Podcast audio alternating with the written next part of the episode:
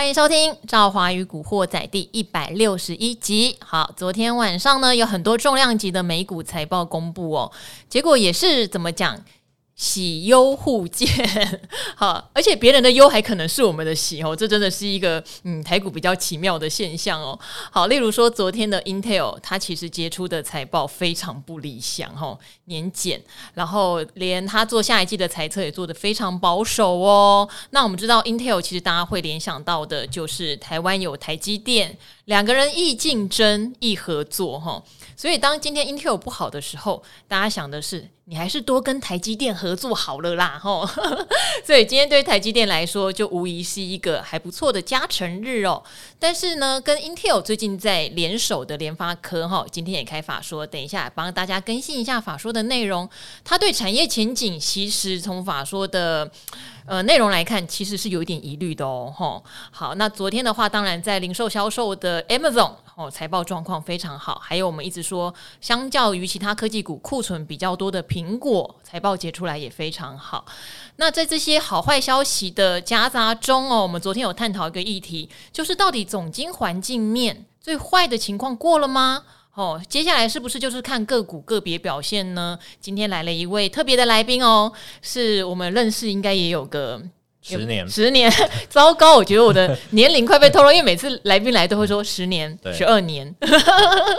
好，今天来的是赵华的老朋友，目前比较少在东森出现，但日后赵华会慢慢想办法请他多来哈。就是我们的外汇专家大佛李奇展。Hello，大家好。好。大佛现在都在有台 固定出现，但是以前我们也是在东森的五七金钱豹是战友。对啊，没错。好，我们常常一起同台哦。那大佛他就不停的是在专心外汇市场。那大家知道，其实外汇不是那么简单，因为美元的走势哈，它完全牵扯到的就是全世界总经环境的改变哦。好，这个是非常明确。就像我们会讲说。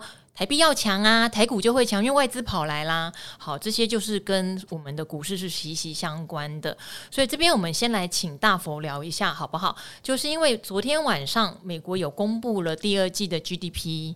那我们如果以我们节目，我知道市场的预估版本很多。以我们的节目来说，我们本来是想大概季减一点二趴是合理的。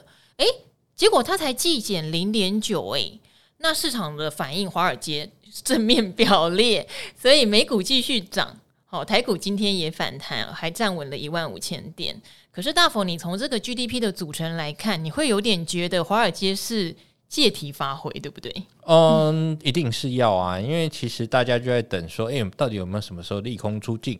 那我们假设升旗三码是第一个利空出尽，那美国经济衰退是第二个利空出尽，就当然是有一个赶快短线做多的机会。那尤其是如果衰退幅度比大家想象中来的没那么高，那当然就是有一个呃短线，哎，事情没有那么坏啊。而且你看，美国都已经经济衰退了，那还能多扎多招？嗯、难道要等到这个俄罗斯打打来了吗？那当然这个可能性是更低的。所以就给市场一波反弹的机会。那尤其是呃，我们大家可以看得到，这一次其实一开始像是昨天的话，是道琼有先跌，后来又上来。那当然就表示说，哎，就算你下跌了，可是没有恐慌，不是多杀多，大家继续合力在上。那所以呢，大家给市场一个呃有点乐观的气氛。但是我还是要先跟大家讲啦，就是呃，以投资的角度来说，目前当然确实是一个跌升反弹的机机机会。那只是呢，长线来说，这个风险呢，还是会在没多久之后出现。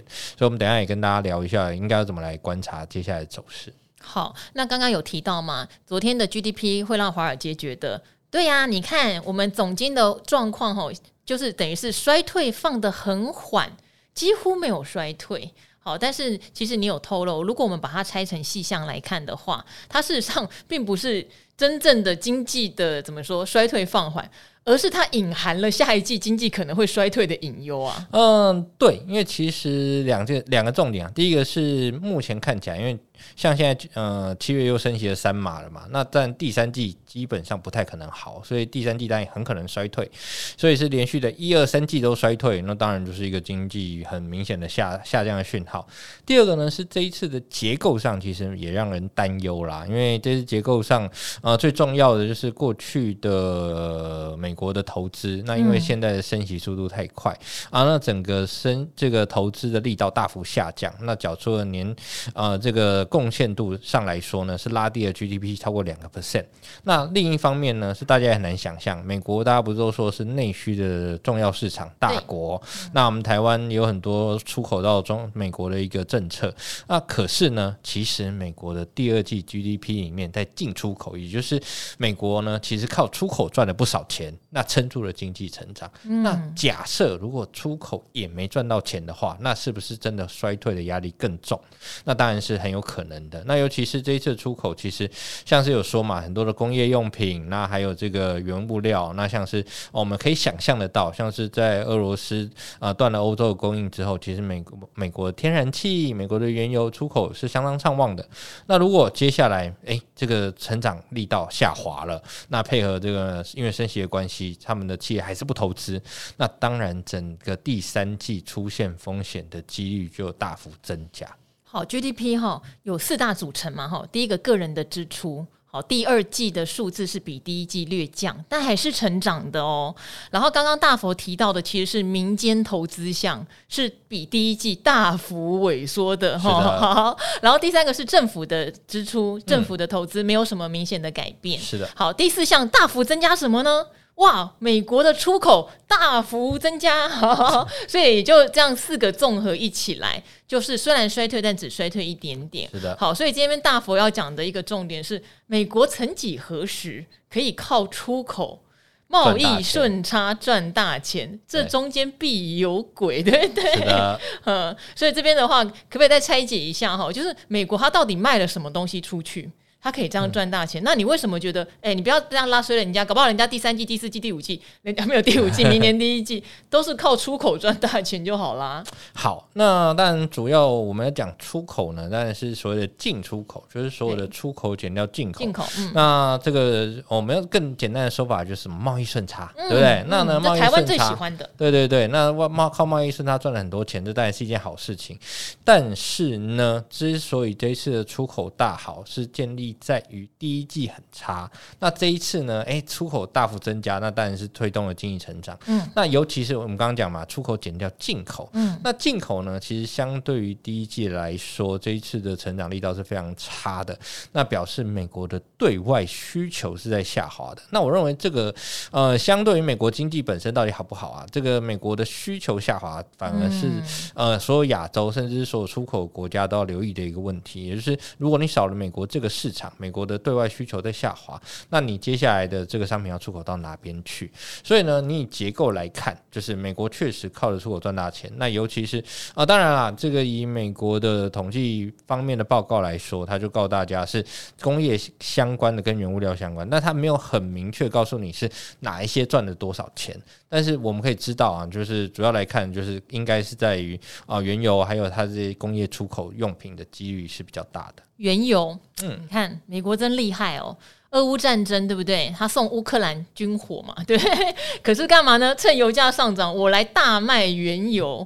好，因为这个哈，有时候经济数据上面有一些有趣的游戏，例如说它叫做进哈，干净的进进出口。事实上，它只是出口和进口互减的一个减项跑出来，意思只是说，只是说，如果金额今天是出口比较大。他就会得到这个，他不是看绝对金额哦，哦，他不是只有看绝对金额而已。好，那他卖什么？他居然是卖能源出去耶。嗯，好，那当然，因为现在油价也下滑了，那当然他在出口上面这样的优势能不能延续到第三季、第四季，我们不确定。可是可以确定的是，阿仁，你本来应该是喜欢跟全世界买东西的，你不买了，这才是最大的问题啊。是的，哈。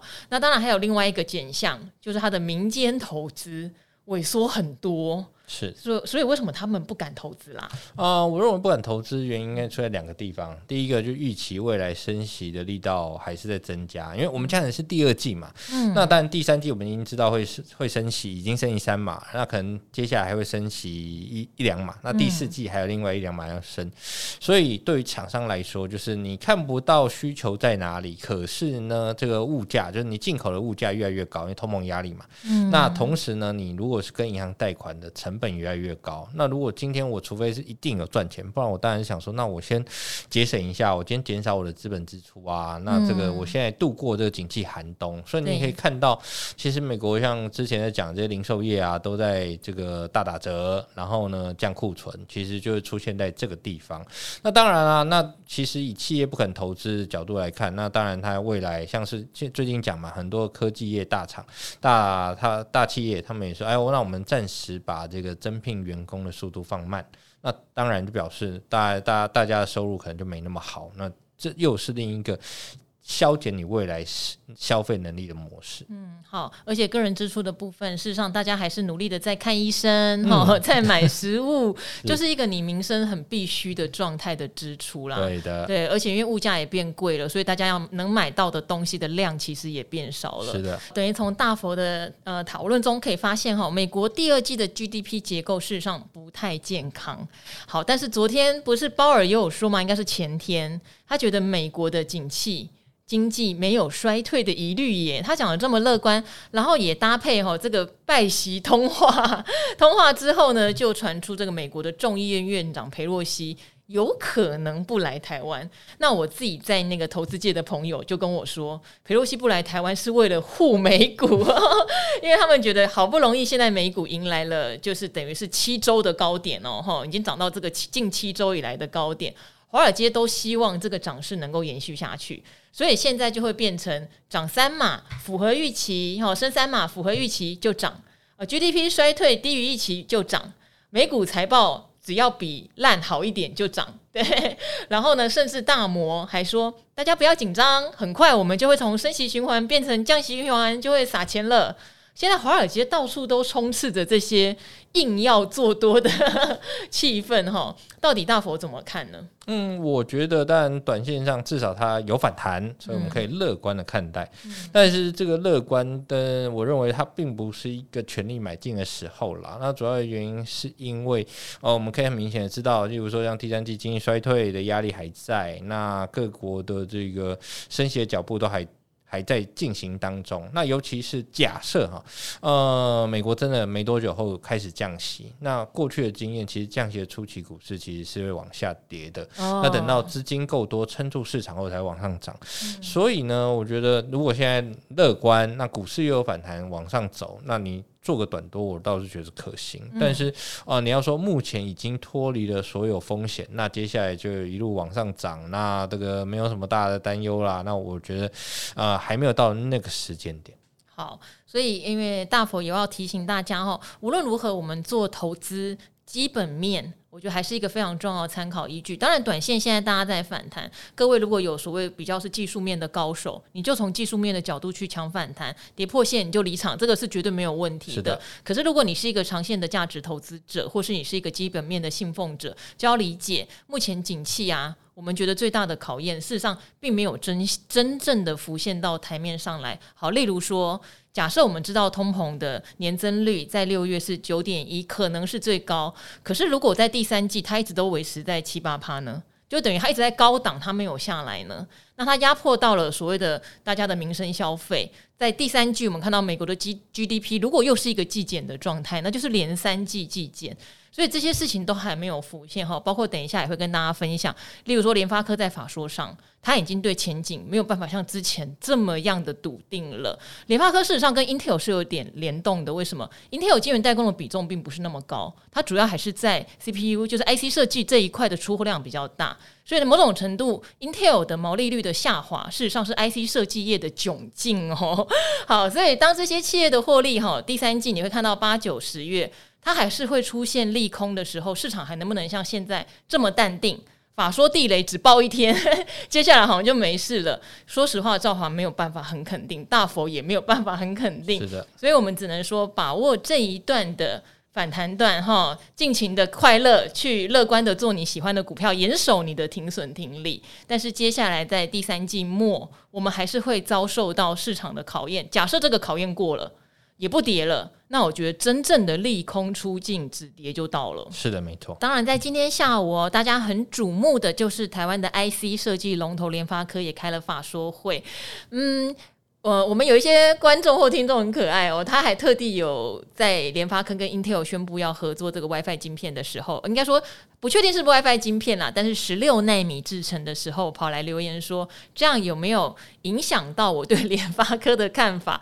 害我就回想一下说，糟糕，我之前到底讲联发科什么？但我也必须说，如果我有讲什么，应该看法是比较怎么讲保守的，因为我在。大概今年三四月的时候，我就知道联发科在手机晶片上的压力其实非常大，也包括在大陆它有电视晶片的部分哦。电视晶片的压力也很大，因为电视你也知道，面板为什么报价一直跌，也是因为电视的销售跟手机一样嘛，终端消费商品哦，他们的销售都是下滑的。